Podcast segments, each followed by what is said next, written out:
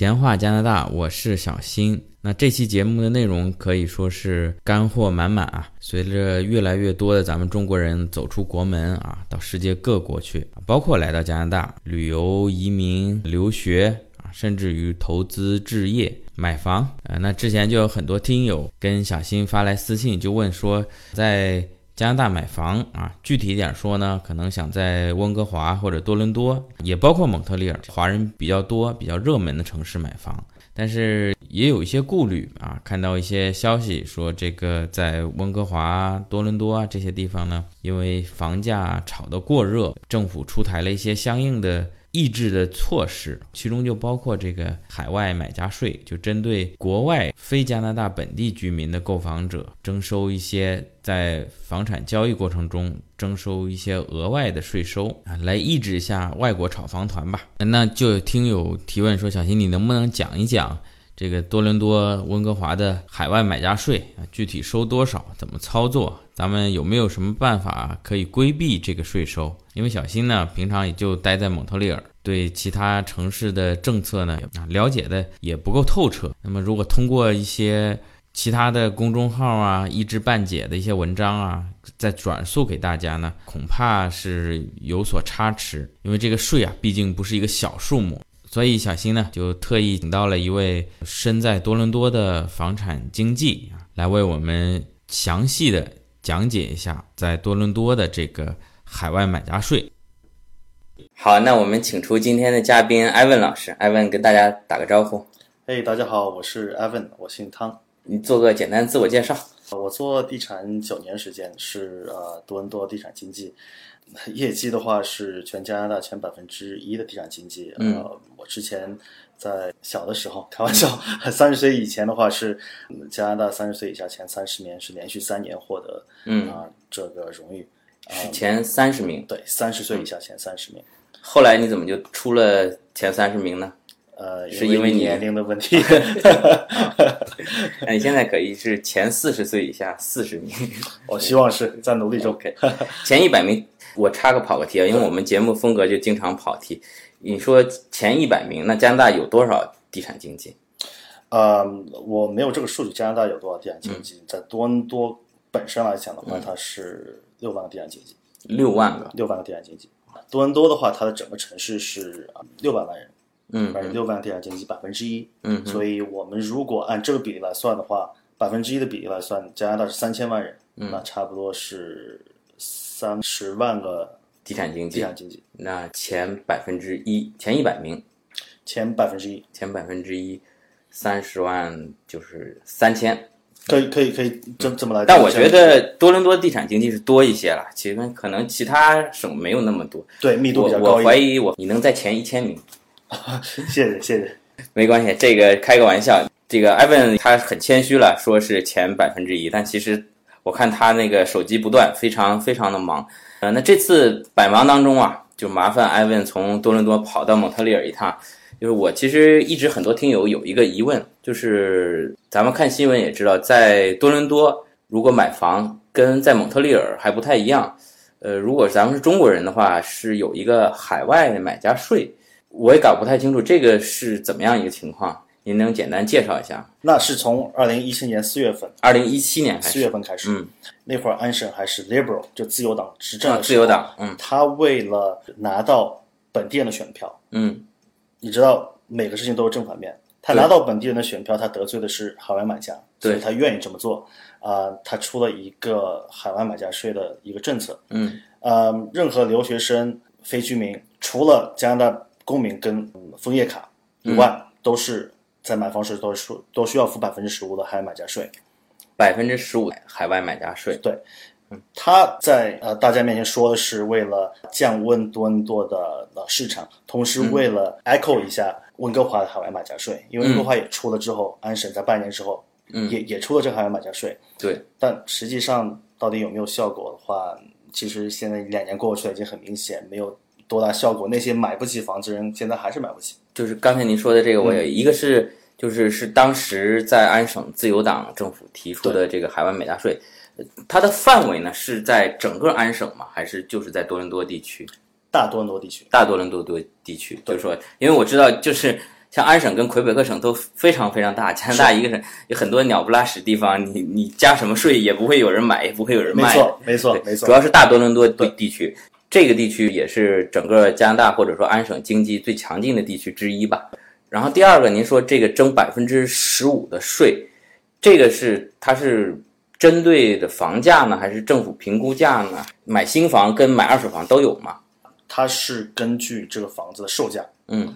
嗯，多伦多的政府估价一般是售价的一半，所以一套一百万的房子，它的对它的那个呃政府估价可能就五十万左右。嗯，地税是根据政府估价来算的，但这海外买家税是根据售价来算的。嗯，呃，二手房、新房一样，嗯，都是百分之十五的海外买家税。嗯，那也就是说，比如说我买套二手房，呃，一百万啊，但是我没这，我少点，我买套二手房十万。我还要付一万五的海外买家税，不是我啊！我现在我咱哥们儿现在也是 PR 了，就是说一个咱们中国过来的游客，他买了个一百万房子就要付十五万的海外买家税，这是指二手房。那新房除了这个，是不是还要付一个有消费税嘛？因为在魁北克买新房是有消费税的。是啊，魁北克跟多伦多的区别是啊，魁北克啊，它新房的话，它的价格跟这个税是分开的。嗯，对吧？他跟你说是八十万的话，啊，他说的是这个本金八十万，你到时候你在交钱的时候还得再交百分之十五的税。对对对对多伦多呢，它这个新房的它的我们叫 HST，你们是 GST 加是 QST，right？嗯。你我们这个 HST 是包在这个价钱里面。嗯。对，所以如果开发商跟你说是八十万的话，那就是付八十万。嗯，就是等于是直接报了一个含税价。含税价。对。现在就是在蒙特利尔个别的。就是包括咱们新楼盘，华人经济在卖的也是直接报含税价，因为这很容易跟客户引起 confuse 啊。我我报了，比如报了五十万，到时候一交房，你说你还再加一块，就很多特别中国的买家就会说你是不是又 A 我钱什么？所以现在也有很多在蒙特利尔这边的经济就直 OK，就是或者开发商吧，因为新房开发就直接报含税价的也有。OK，那您刚才说了，这个政策是当时在安省执政的。自由党提出来的，现在好像已经变天了，换成保守党，有没有什么可能性把这海外买家税再去掉呢？而且就是一七年实行的，到现在来讲，是不是如政府所愿对房价有所控制或者说打压呢？第一个问题是保守党的话，呃，有没有现在有没有这种动议会改掉这个？啊，我知道很多，呃，哪怕地产经济也好，或者业内人。啊，或者移民的？他在说这个可能会去掉海外买家税，嗯，但我觉得是保守党是没有任何理由去掉这个海外买家税的，嗯，因为 again 回到刚才啊我说那个问题，这是一个政治的一个游戏，对对对，对。保守党来说，他去掉的话，他受利的是那帮海外买家，但是他都没有选票，对他都没有选票，但他缺失的是那些买不起房子的加拿大本地人，嗯，right？那他为什么要这么做？保守党也好，自由党也好。到最终，他们都是为了选票，对不对？所以，我感觉是不会去除这个海外买家税。嗯啊，那话说到这个呃政治手段有没有对多伦多的那些普通老百姓，他们现在买得起房子了嗯？No，没有买得起，他们还是买不起房子。Liberal Party 这种自由党，它不光是加了这个海外买家税，它在贷款上面也做了很大的文章。我们多伦多有压力测试，就叫 stress test。嗯，stress test，它的意思就是说，本来的话，我比如说可以贷款收入的六倍，我现在只能贷款收入的四倍了。嗯，那这个区别就是我本来可以，比如说可以买一个一百万的房子，我现在只能买一套七十五万的房子。嗯，差不多就这个意思。嗯，那呃，我的杠杆小了之后，房价自然就下来了。对对，回到你刚才的第二个问题，就是呃，房价到底有没有跌下来？确实跌了一点，但。我待会儿会说到，就哪些哪个类别类别的房子，哪个地区的房子跌了，哪个地区的房子还继续在往上涨。但是多伦多的普通老百姓现在是不是都买得起房子了？不是，一百万的房子现在是变成九十五万了。嗯，那些没有存款的那些老百姓，现在买买不买不起房子？还是买不起房子？啊，那看来这个一个海外买家税，一个是贷款的收紧，对多伦多这个房价还是有所打压的。但是感觉也没有太多啊，你的评估降了百分之，平均来说，呃，如果平均来说的话，一些华人多一点的一些社区的话，啊，现在有些房子可能降了百分之二十。啊，华人多的就意味着海外买家多，就就降了。对可以这么理解，因为它这个是双向的，因为呃它是双重打击嘛，不光是海外、海外买家啊、税，还有一个是贷款，嗯，那些留学生啊他就贷不了款了，嗯，对吧？所以就是双重打击。那像比如说啊、北约克啊啊、downtown 那些公寓。或者是一些啊、其他啊、midtown right 城中区的一些 house 的话啊、那些独立屋、半独立 townhouse 都没有降价，而且是稳中带升的。嗯，我觉得这个艾文讲的非常客观，不是说因为地产经济就是说我房价还要涨，赶紧来买什么，很客观，就是确实是有一些，咱不说中国人吧，可能也有越南人、韩国人、印度人，anyway，很多有钱的来买房子的，海外多的肯定就受这个百分之十五海外买家税影响，再加上贷款杠杆，有个别区是有降了百分之二十，但现在基本上也稳定了，对吧？嗯，现在的话，怎么来说，就是那些价位比较便宜的，嗯，啊、房子我看到基本上是碰底了，就是在万景啊、列治文山啊、的一些，比如说八十万左右的 townhouse，嗯，right，那你说在刚才我说的那两个区域的贵一点独立屋，两百万以上的独立屋，它有没有碰底？我是没看到它现在未来几个月时间会碰底。啊，就是说那种高端一点中中价位的，差不多就是啊，这这个不代表节目立场啊，就是以 艾艾文从业这么多年经验来讲，中低价位的 OK，那么两百万的可能还有一些空间，一些高价位的，但是也没有像呃咱们像我想象，因为我我也想去多伦多弄一趟啊，多伦多都说华人多，各方面生活便利，但我觉得我还是买不起，还是挺坚挺的，这是什么原因呢？呃，这个问题问的非常好。其实，在任何一个呃市场，它都会存在的。supply demand 嗯。的问题，就是一个供给跟需求的问题。嗯，一个非常简单的例子就是，呃，多伦多每年平均有十到十二万的新移民进来。OK，十到十二万的新移民涌入多伦多，对，那这部分新移民呢是注册的新移民涌入多伦多，就是呃我们的人口普查上面查得到的，嗯，还包括陪读妈妈、学生，嗯。从其他省的本来就是加拿大人的，嗯啊、毕业，嗯，来到多伦多的这部分人的话是不包括那个十到十二万里面的新移民的数字里面的，所以我预测会更多。哦嗯好，那这个是 demand 方面，就是那个需求那方面的话，需要这么多人。如果按三口之家来算的话，多伦多每年至少要有三到四万套房子。对来供给这些新移民啊、来入住。那我刚才说的还不包括那些隐隐形人口了，跟已经存在的人口比如说我，我现在魁省我已经 PR 了，我过去我就不在这统计范围。对，你就不在那统计范围之内了。但是多伦多它能产出的房子，包括公寓、包括独立屋、半独立、正屋，三万套房子。嗯 Right，所以一个是三到四万，你需要提供给那些新移民的；另一方面是每年多伦多只能出产三万套房子。嗯为什么只能出产三万套？因为我们人口是一定的，这地中我们没有，就是你可以从另一个城市拉一部分啊、工人来多伦多建筑，嗯这个是在加拿大是没法实现的。嗯，哎，应该开个移民啊，中国建筑工人过去。希望，但这边的工会啊之类，对对对应该不允许这么做。对对对，呃，那还有一方面是我们这边的所有的技工，你都得有一定的、呃、有证执照，对，right？那又得花时间了，嗯对吧？所以这就导致了多伦多在过去的十到十五年以内以内，平均每年就三万套房子产出。也就是说，三万套房子，如果按照前面，比如说是十万人三口之家，可能比这个需求还略微要差一点。对，嗯对，而且那部分人他是不需要付海外买家税的，他不是海外买家税的影响。嗯，所以你会看到，确实有一部分人他不买多伦多房子了，或者买不起多伦多房子了，但是你另一部分人他是呃长江呃后浪推前浪。对，哎，您说就是说，您这次也来了蒙特利尔了，就是说，你说这个新移民为什么都涌涌到多伦多去了？你说蒙特利尔，我觉得也挺好啊。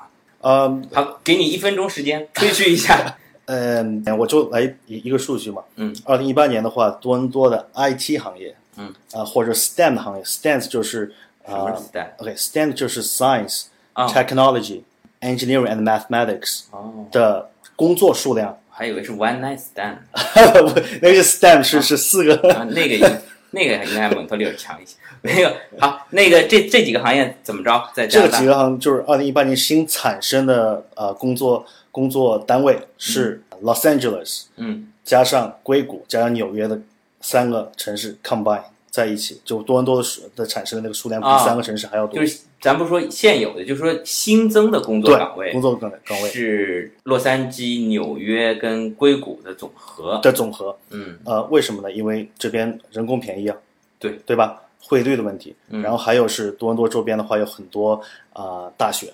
嗯安省周围，安省范围里面就太多大学，我们都不说什么 BC 省的或者是 Manitoba、Alberta，呃，魁北克那些大学的学生了。像这些大学的学生的话，毕业之后最容易找到工作是什么地方？那就是还是多伦多那边。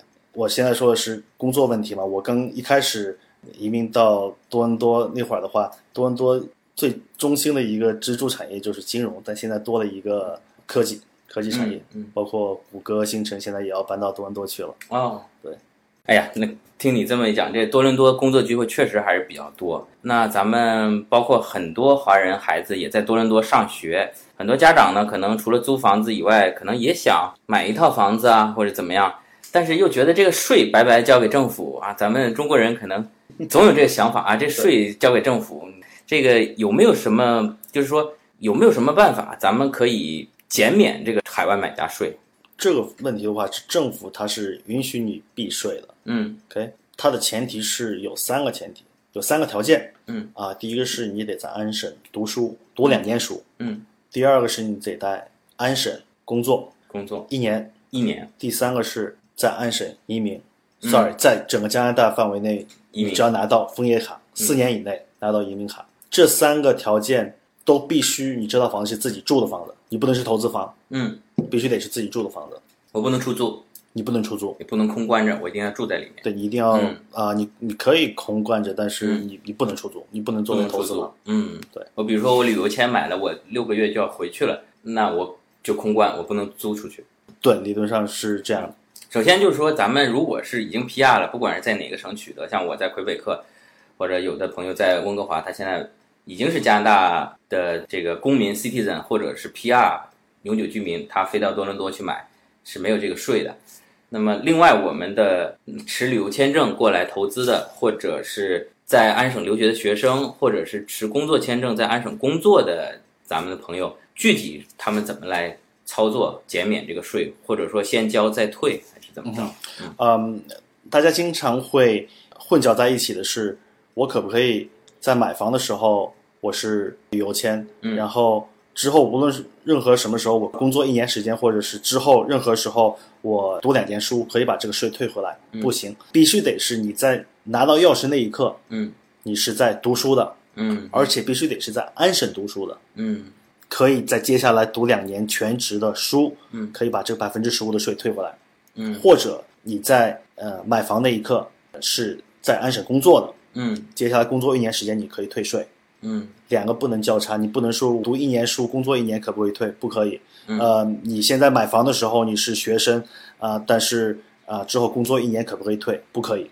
就是说，首先第一点，这个还是要先把这税交了，后面你符合条件再向政府申请去退，啊，咱们分几种情况，一个是呃，因为我听明白了，可能就是听友还没有，因为我前面之前跟你聊了半天了，咱们一个情况一个情况说，首先如果是留学生，比如说咱们在多大读书，咱买房的这一刻就是留学生，从拿到钥匙这一刻起，后面两年我一直要是保持这种留学生身份，我就可以去退对，而且是得是全职的。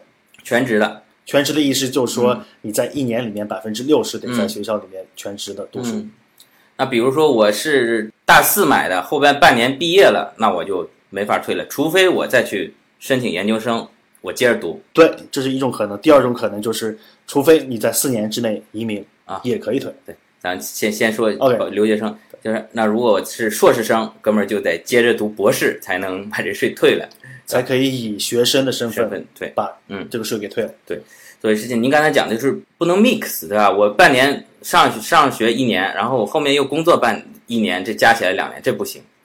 那第二种是我现在本来我就在多伦多，我上班啊，比如说在你们地产公司我上班，对，我买套房子，拿到钥匙以后，这一年我都还要待在你们公司上班，我就能换单位可以是吧？但我不能以但我不能上学，你不能上学或者你或者不工作。不工作。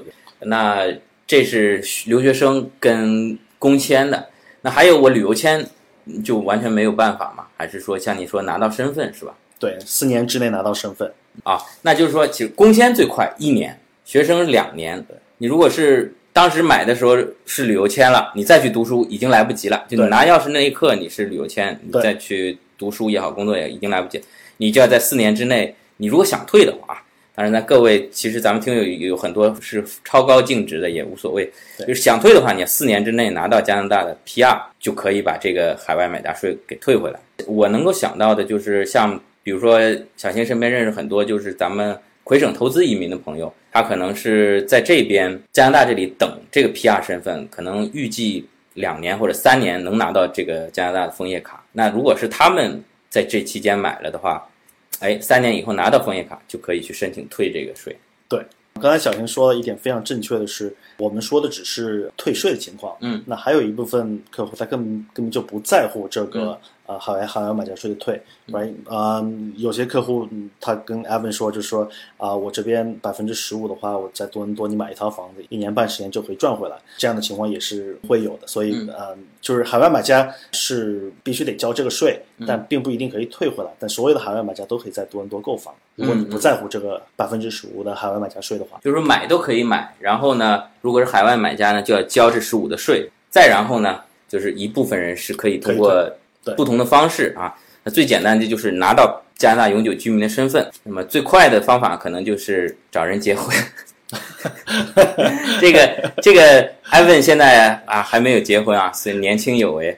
我身边会有很多人，很多人是单身的。是啊，朋友可以到时候也可以给我们海外买家介绍一下啊，这个毕竟能省个好几万的税呢啊。哎，艾文，刚才你也讲到了，这个海外买家税，如果是工签或者学生，或者是在几年之后取得 PR，反正在可能一年、两年或者四年之内，还是可以把这个税退回来的。那么它这个时间是以什么为节点？就说我什么时候去交这个税？就是我，比如说我买个二手房，签合同了就交，或者说甚至新房。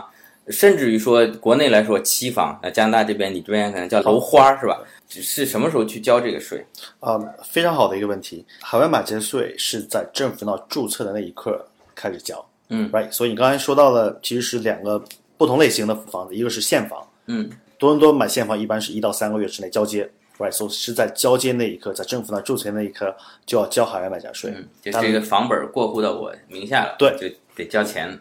一手交钱一手交房，对。那理解了这个概念之后，来现在就来理解一下楼花是什么时候交房。楼花在多伦多的话，啊，可能跟国内不一样，是多伦多的楼花是要四到五年才可以建成，所以它的签字那一刻可能是二零一五年，我们现在是二零一九年，可能这个房子还没交接，对吧？还没交接。对，所以还没交接的，它它这个楼花的好人买家税是在交接那一刻开始交。它怎么造的那么慢？又说到刚才那个问题了，我们这那边就是工人的问题。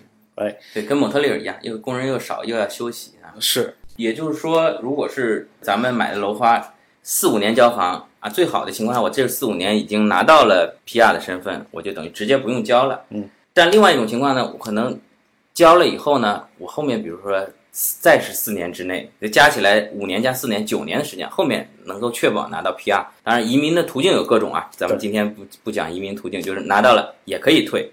嗯，还有一种，我觉得这九年时间我也不敢确保我肯定能够拿到，或者咱们有些人咱们不其实不愿意来加拿大，对吧？咱们就就是想投资一套房子，那么用这种方式快交房了，我可以去选择来加拿大工作或者读书的方式来退这个海外买家税。对，这个政府也是允许的，不是说咱们找了一个什么偷鸡摸狗的方式是吧？这政府完全完全认可。对，这个是在游戏规则以内的。嗯，再补充一点。如果就让小新说，我不想来加拿大，我不会在这边移民工作，嗯，或者读书，嗯，楼花有没有办法？还是有办法，我把这个房子转出去，转给加拿大人。就是说我在没有交房之前把这楼花转掉，对啊，对。如果但是当然这个有可能涨，也有可能持平，甚至也有可能跌。这个投资的风险是自己承担，但是从避税的角度，你可以到时候哎，现在出这个政策了，甚至您刚才说这个是二零一七年的政策，对吧？有很多，比如说二零一五年买的楼花还没交房的，到二二零一七年出了这个政策，那我就转给别人。他那个二零一七年四月份之前签的楼花都是不需要交海外买家税，都不受那个政策。是二零一七年四月二十号之后开始有这个政策。OK，虽然这个交钱交税是在交房那瞬间，但是这个政府还比较讲道理。对，之前你跟开发商签了合同的，对，还是啊，但是那个也没法追溯了，咱们现在也没法回过那个时候去买了。是，哎，那艾文，这个楼花这个这个东西感觉挺有意思啊，很值得一讲。但是我觉得今天咱们节目时间也差不多了，咱们什么时候抽时间啊？你再来蒙特利尔，或者我去多伦多的时候，咱们再专专门针对这个咱们聊去，我觉得挺有意思啊。是这个要四五年才能交房，这里面的风险控制啊，或者说如何选择，这个这个还是我觉得值得一谈，值得一谈是啊。那行，咱今天也非常感谢艾文能够来到蒙特利尔做客闲话加拿大。感谢感谢小新给我的机会，也祝您事业更进一步啊，从咱们百分之一进到千分之一、万分之一啊，没有问题。好，那么今天也非常感谢艾文能够参与小新的节目。如果咱们听友呢有关于在多伦多或者是在加拿大其他地方买房的问题呢，也欢迎您给小新留言。评论转发，如果您觉得对您或者身边的朋友有所帮助，也欢迎您点赞、评论、转发啊。那么这一期节目呢，涉及到了很多的数据跟一些低调的信息，是类似这种干货类的节目呢，小新都会同时配合做一期微信公众号的文章。这个看似是重复的内容呢，但是小新希望对咱们一些听友啊有所帮助，因为比如说海外买家税是百分之多少啊？几年之内可以退啊，啊，有些朋友咱们听的时候可能在开车或者在忙别的事情，听完了以后呢，觉得哎，这个对自己很重要啊，但是这个数字呢，或者说具体的一些政策细节呢，啊，又记不清了，或者是刚好忽略了。那么你说把这个将近三十分钟的音频再重新听一遍呢，呃，确实也有点浪费时间啊。当然还是希望您多听一遍啊。也能增加一下小新的播放量啊！但是为了节约您的时间呢，小新这次呢也请艾文把这里面重点的内容都以文字的形式做一个呈现啊，也发送给咱们听友。那如果您没有收到推送呢，您也可以回复多伦多这三个关键字，就可以收到今天这篇推送。咱们闲话加拿大的公众号呢，跟音频是同样的这五个字啊，您只要在微信公众号里面搜索就可以得到。呃，另外跟大家分享一个好消息，咱们闲话加拿大的这个微信公众号，现在已经超过了五千个粉丝了，意味着未来小新的这个推送呢，后面腾讯方面可能都会在下面加一个广告，咱们听友有兴趣的话呢，可以点一点啊。据说每点一下呢，小新这边大概能有几分钱的入账啊。当这个不看广告，看疗效啊。因为这个广告呢，我感觉是这个腾讯随机分配的啊，或者根据大数据，所以小新本身对这些产品并不是非常了解啊。咱们也提醒您啊，您广告可以点啊，但是后面呢，您买还是不买呢？这个还是要您自己做主。好，感谢大家的收听，咱们下期再见。